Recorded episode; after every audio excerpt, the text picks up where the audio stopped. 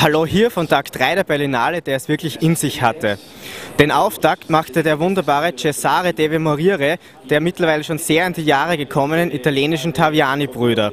Der Film erzählt die Geschichte von der Inszenierung des William Shakespeare-Stücks Julius Caesar, gespielt von echten Häftlingen in einem echten Gefängnis.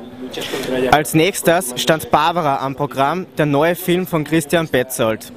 Der deutsche Film erntete zwar durchaus positive Publikumsreaktionen, mich haben jedoch Handlung und Optik nur bedingt überzeugt.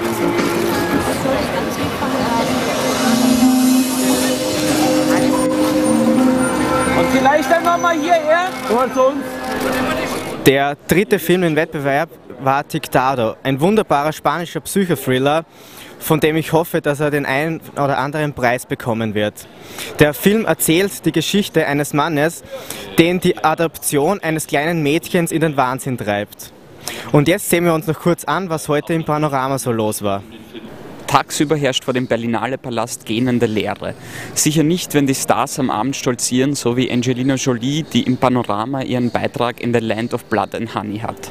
Das Bosnienkriegsdrama ist zwar wunderbar als eine Anklageschrift, aber als Film katastrophal schlecht und steht generell für ein bis jetzt eher deprimierendes Panoramaprogramm.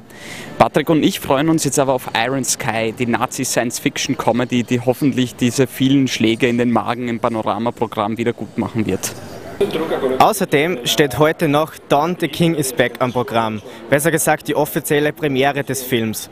Die Pressekonferenz war gestern schon, allerdings noch ohne wegen Krankheit verhinderten Bollywood-Star Shah Rukh Khan.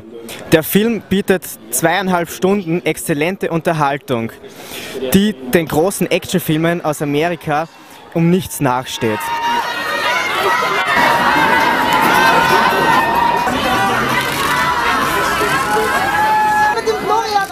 zusammen. Please, please, here, here, right here. Right here.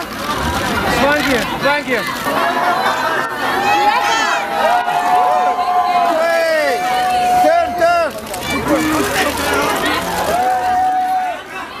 Das war's auch schon wieder für heute. Ich wünsche noch einen schönen Abend und bis morgen.